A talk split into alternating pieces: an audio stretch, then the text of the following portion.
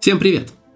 С вами подкаст «Феи, роботы, пришельцы». Меня зовут Сергей Балашов. Сегодня я хочу продолжить цикл выпусков про мифических водных существ. Я уже рассказывал о русалках, европейских и славянских. Сегодня посетим моря и реки других частей света. Расскажу в том числе про греческих океанит, скандинавских никсов и шелки – китайских подводных мастериц Цзяорен и мексиканскую водную деву Иару. Будет интересно.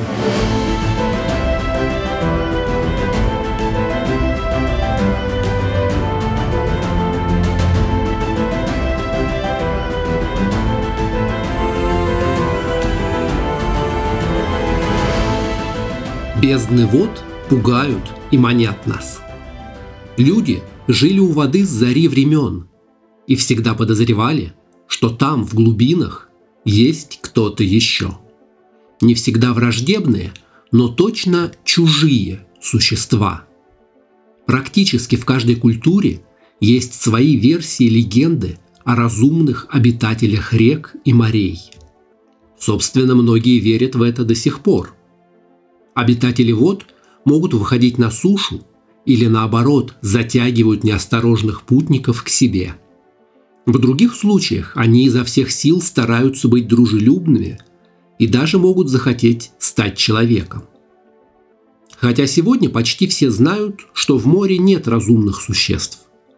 Русалки, скорее всего, плод фантазии моряков, видевших ламантинов, тюленей и дельфинов. Но все равно интересно будет узнать, какие именно легенды о русалках существуют во всем мире. Хотя называть их русалками не совсем верно. Как я уже говорил в выпуске о русалках европейских и славянских, наше слово «русалка» относится к духам, обитающим у водоемов. Европейская mermaid – морская дева – используется для обозначения человека с хвостом, как у рыбы. Сегодня поговорим о других обитателях моря – людях тюленей, разумных рыбах, оборотнях и речных божествах. Изображения существ с человеческой головой и телом, но с рыбьим хвостом, появляются в месопотамских произведениях искусства еще в период Древнего Вавилона. Их изображали на цилиндрических печатях как защитные фигуры. Через финикийских мореплавателей морские обитательницы попали в греческую и римскую мифологию. Речные и морские глубины Древней Греции населяли океаниды, нереиды и наяды. Океаниды – дочери титанов Океана и Тефии. Океан был великой первозданной рекой, окружающей мир. Тефия – морской богиней. Океаниды были связаны с водой – как олицетворение источников. Многие океаниды были значительными фигурами в мифах. Метида, олицетворение мудрости, стала первой женой Зевса и матерью Афины, которая родилась из головы Зевса. Братья Океанид, Потамои, олицетворяли великие реки мира, а старший из них, Стикс, воплощал реку подземного царства. Моряки обычно почитали океанит, посвящая им мольбы, возлияния и жертвоприношения. К ним обращались за защитой от штормов и других опасностей. Прежде чем отправиться в легендарное путешествие в Колхиду в поисках золотого руна, аргонавты приносили в жертву морским божествам муку, мед и быков. Одна из океанит, Дарида, стала матерью Нереид – морских нимф и спутниц Посейдона, бога морей. Нереиды символизировали все прекрасное и доброе, что есть в море. Их изображали как красивых женщин, увенчанных кораллами и одетых в белые шелковые одежды, отороченные золотом. Эти нимфы особенно связаны с Игейским морем, где они жили со своим отцом Нереем в глубинах Золотого дворца – в пресной воде, ручьях, фонтанах и колодцах жили наяды. Они дочери Зевса, нимфы и покровительницы источников, их воплощение. Наяды часто сопровождали Зевса и других богов-олимпийцев. Изображали их в виде прекрасных обнаженных девушек с распущенными волосами, с украшениями из венков и цветов, рядом со своими водными источниками.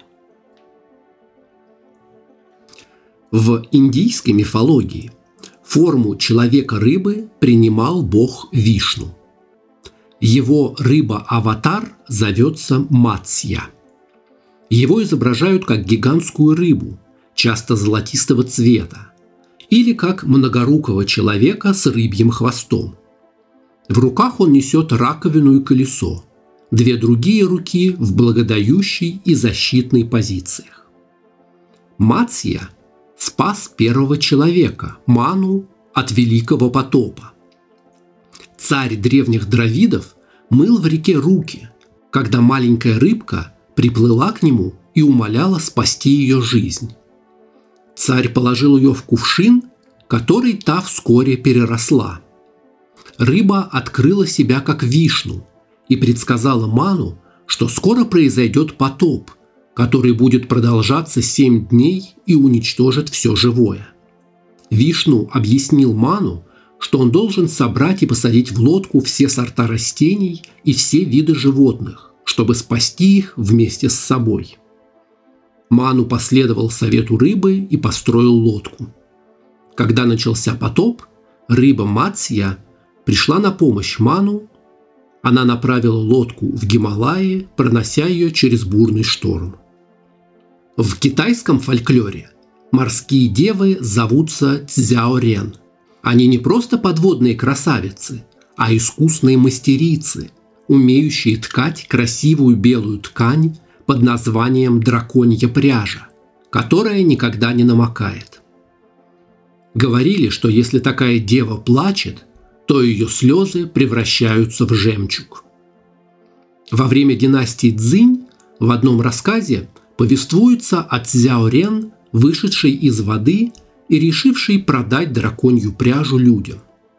Если кто-то был к ней добр и предлагал ей место для ночлега, она благодарила их, плача в кувшин, наполняя его драгоценными жемчужинами. В Китае есть несколько рассказов о людях из высшего общества, у которых хранится ткань из драконьей пряжи морских дев.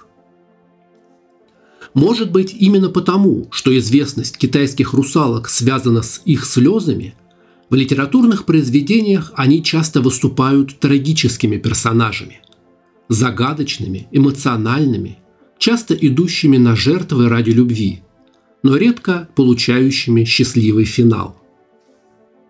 В корейской мифологии подводная ткачиха Ино живет в Восточном море, около острова Чеджуо.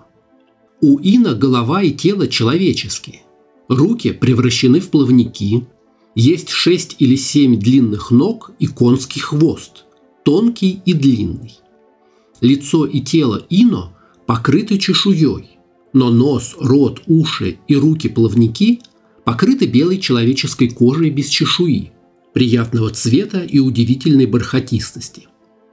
Она кормит детенышей грудным молоком – а когда кто-нибудь их поймает, льет слезы, из которых образуются жемчужины. Поэтому поймавшие Ино, хотя и жалеют ее, но редко отпускают на волю. В Японии встречается существо под названием нингё, буквально «человек-рыба». Ее описывают как рыбу с человеческим лицом, обезьяньим ртом, полных мелких зубов и блестящей золотой чешуей. Мясо нингё имеет приятный вкус, и те, кто его отведал, живут необычайно долго. Однако, если поймать нингё, это принесет бури и неудачу. Поэтому рыбаки, которые вылавливали таких существ, отпускали их обратно в море. Нингё, выброшенное на берег, это предназнаменование войны или бедствий. Одно из самых известных японских сказаний о нингё повествует, как рыбак однажды поймал необычную рыбу. Он пригласил в гости друзей, чтобы вместе пообедать. Один из гостей заметил, что голова этой рыбы напоминала человеческое лицо и предупредил остальных, чтобы те не притрагивались к такой пище. Гости тайно завернули жареную рыбу в бумагу и спрятали, чтобы выбросить по дороге домой. Но один из них, будучи пьяным, забыл выбросить странную рыбу. Сверток с ней нашла его малолетняя дочь. Придя в себя, отец пытался предупредить ее, но дочь уже все съела. Ничего плохого с девочкой не произошло, и человек успокоился. Прошли годы, девочка выросла и вышла замуж. Но после этого она больше не старела. Имея облик 15-летней девушки, она пережила нескольких мужей и в конце концов стала буддийской монахиней и странствовала по различным странам. Она умерла в родном городе в возрасте 800 лет, и в честь нее был построен храм. У маори, живущих в Новой Зеландии, есть миф о морской деве по имени Пания. Прекрасная девушка жила в море, на восточном побережье северного острова Новой Зеландии. Днем она плавала в прибрежных рифах, а после захода солнца отправлялась к ручью, впадавшему в залив. Она шла вверх по течению, чтобы отдохнуть среди кустов льна. Каритоки, сын вождя Маори, каждый вечер утолял жажду в ручье – где отдыхала пани. Он не знал, что она наблюдает за ним в течение многих недель, пока однажды ночью она не прошептала заклинание. Ветер донес его до Каритоки, который обернулся и увидел панию. Каритоки никогда не видел такой красивой девушки и сразу же влюбился. Они поклялись друг другу в вечной верности и тайно обвенчались. На рассвете пания собралась уходить. Она объяснила, что она жительница океана, и когда утром ее зовут морские сирены, она не может не пойти к ним. Она пообещала возвращаться каждый вечер. Каритоки хвастался перед друзьями своей красавицей женой, но никто ему не верил, потому что никто ее не видел. Разочарованный юноша посоветовался со старейшиной деревни, который поверил Каритоки, поскольку знал о девах океана. Старейшина сказал, что морские существа не могут вернуться в море, если съедят приготовленную на суше пищу. Когда пания спала, Каритоки взял кусочек приготовленной еды и положил его в рот пани. Лишь только он это сделал, громко закричала сова, и пания проснулась. В ужасе от того, что Каритоки поставил ее жизнь под угрозу, она побежала к морю. Люди ее народа вышли навстречу и забрали ее в глубины, пока Каритоки лихорадочно плавал по океану в поисках жены. Больше он ее никогда не видел. До сих пор некоторые люди ныряют вглубь вод над рифом и видят панию с раскинутыми руками, взывающей к своему бывшему возлюбленному. Неизвестно, умоляет ли она его объяснить свое предательство – или выражает свою неизменную любовь. У ручья теперь находится город Нейпир, который охраняет Мармор, сын Пании и Каритоки. Он хранитель этой местности, дух-хранитель, который может принимать облик акулы, ската или осьминога. Мами Вата, буквально «мать воды», это водный дух, почитаемый в Африке. Обычно она имеет облик женщины – но, как обычно с водными существами, облик ее непостоянен. Внешний вид ее волос варьируется от прямых, вьющихся до пушистых черных и зачесанных назад. Мами Вату часто похожа на русалку с верхней обнаженной женской частью тела и хвостом рыбы или змеи. В других сказаниях Мами Вата выглядит полностью как человек. Ее образ уходит корнями в древнюю традицию и мифологию прибрежных юго-восточных нигерийцев.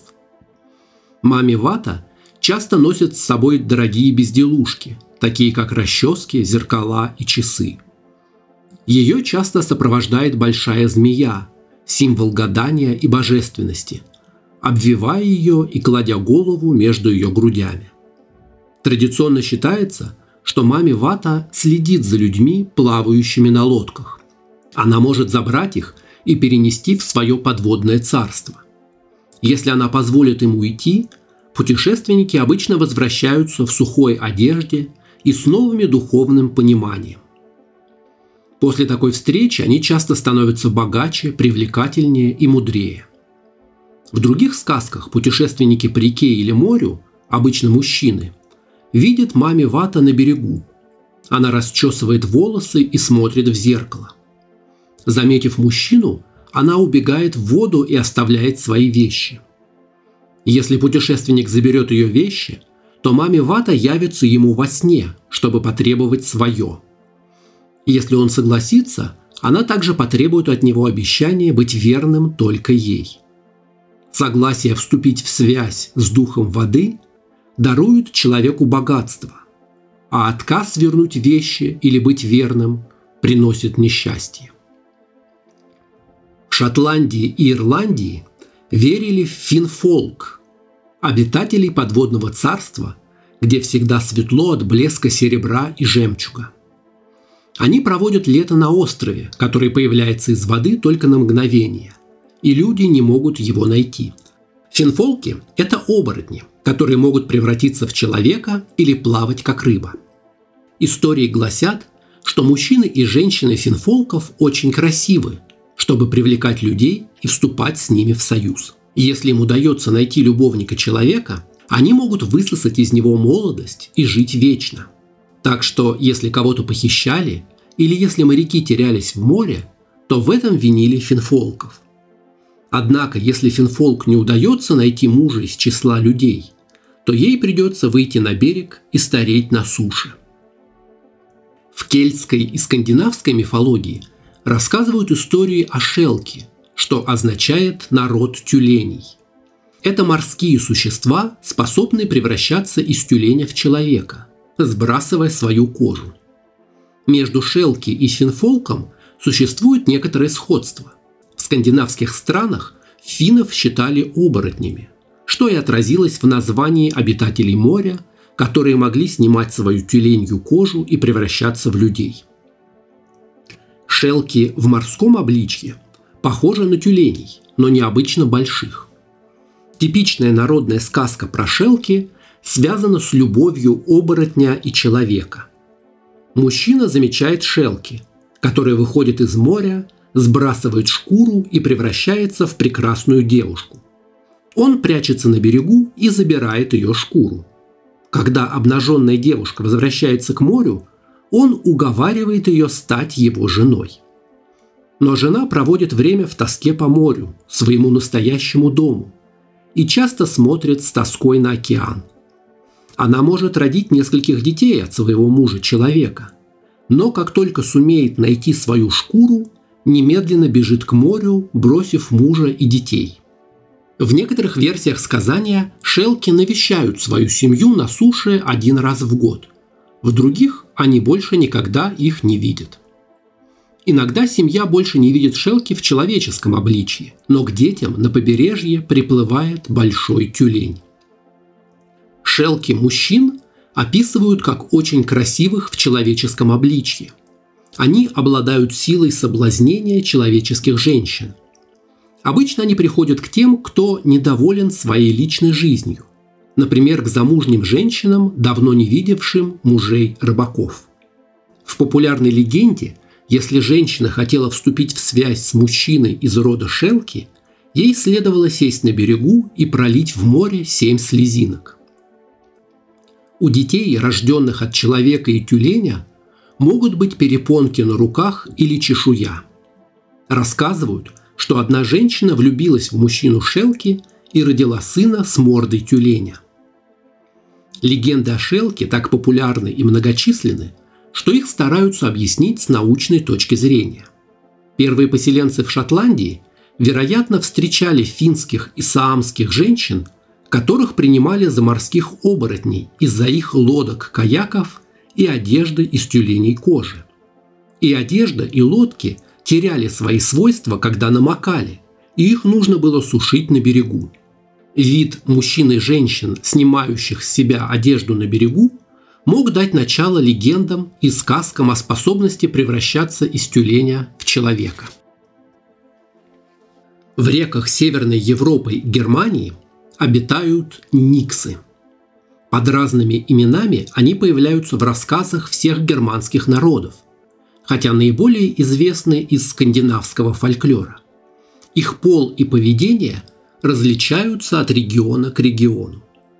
Скандинавские никсы или нёкки – это водные духи мужского пола, которые играют на скрипке заколдованные песни, заманивая женщин и детей, чтобы утопить в озерах или ручьях. Однако не все эти духи обязательно злобны.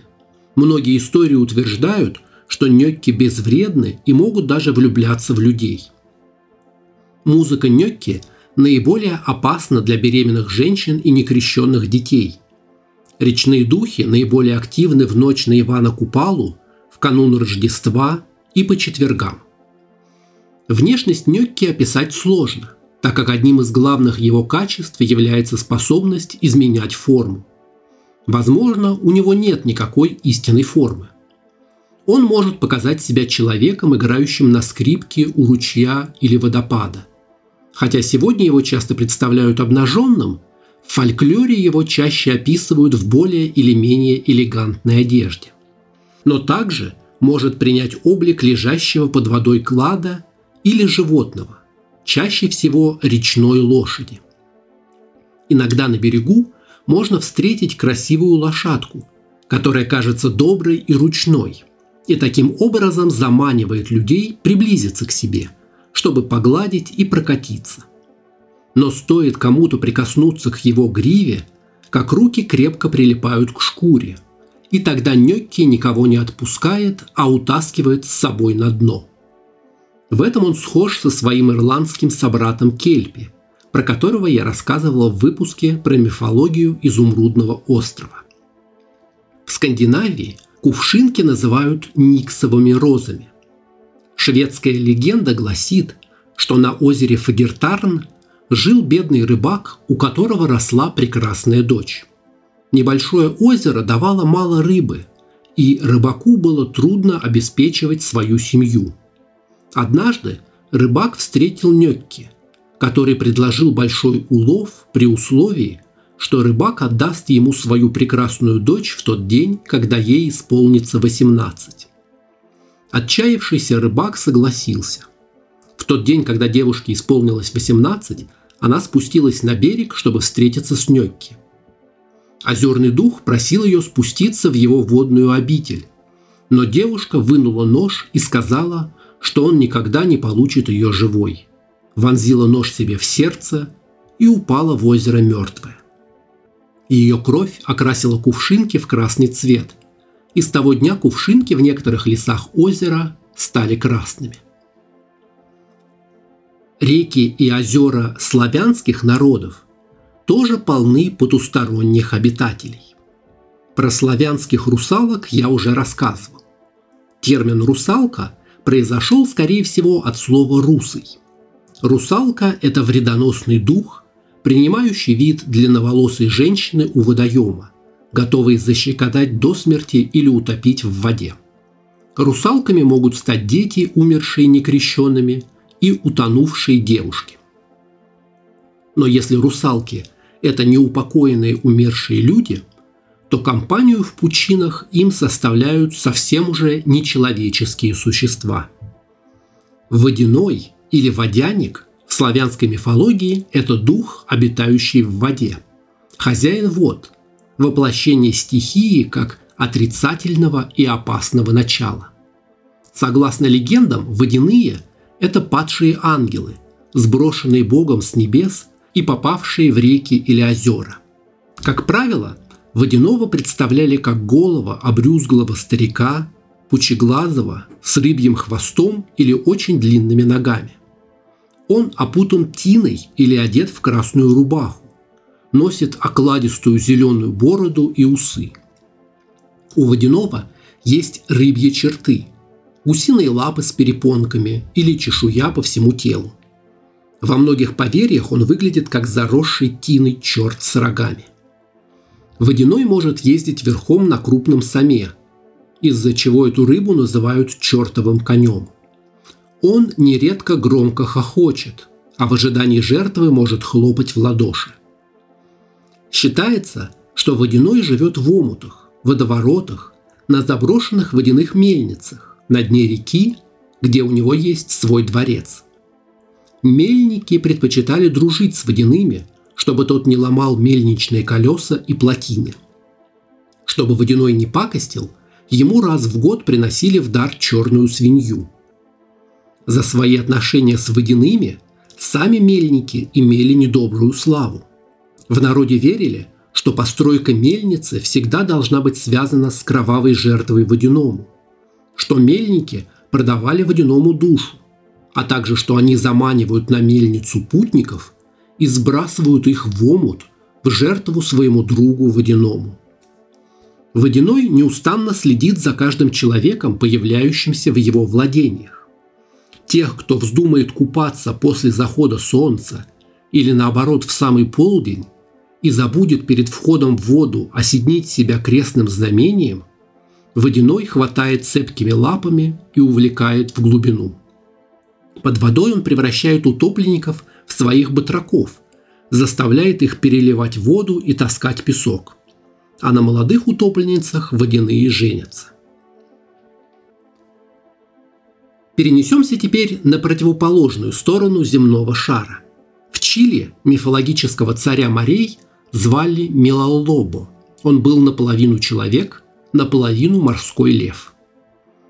В отличие от большинства легенд о русалках, где эти существа появляются просто волшебным образом, Милалоба был рожден от человеческой матери и отца морского льва, который спас девушку из моря во время мифической битвы между морскими чудовищами. Милалоба живет на дне моря вместе со своей женой, сыном и двумя дочерьми, которые помогают ему править морями. В подчинении у Милалоба множество мифических морских существ, выполняющих различные задачи, от выращивания и ухода за рыбой до управления морской погодой. В Бразилии, в реке Амазонка, живет речная дева по имени Иара, похожая и не похожая на наших русалок. Коренные жители Амазонии рассказывают, что Иара была отличным и отважным воином. Ее братья завидовали ей, ведь отец хвалил ее больше всех. Однажды братья решили убить Иару. Они столкнули девушку в реку, один из притоков Амазонки, где она и утонула. По другой версии, Иара услышала план братьев и сумела постоять за себя. Во время драки она убила обоих братьев. Сделав это, девушка сбежала в лес, однако ее преследовали, сумели поймать и в качестве наказания бросили в реку. Как бы то ни было, произошло это в ночь полнолуния, и богиня Луны Джачи, пожалев ее, превратила Иару в прекрасную речную деву – с тех пор Иара плавает по амазонским рекам. Она привлекает мужчин, а затем тащит их на дно реки, чтобы они утонули. Иара обычно сидит на берегу реки и поет красивую песню. Ее голос эхом разносится по водам и лесам. Мужчины, когда слышат его, не могут устоять и следуют за песней на дно реки, откуда уже никогда не возвращаются. Сила Иары настолько велика, что ей достаточно взглянуть в глаза мужчине, чтобы тот сошел с ума от любви.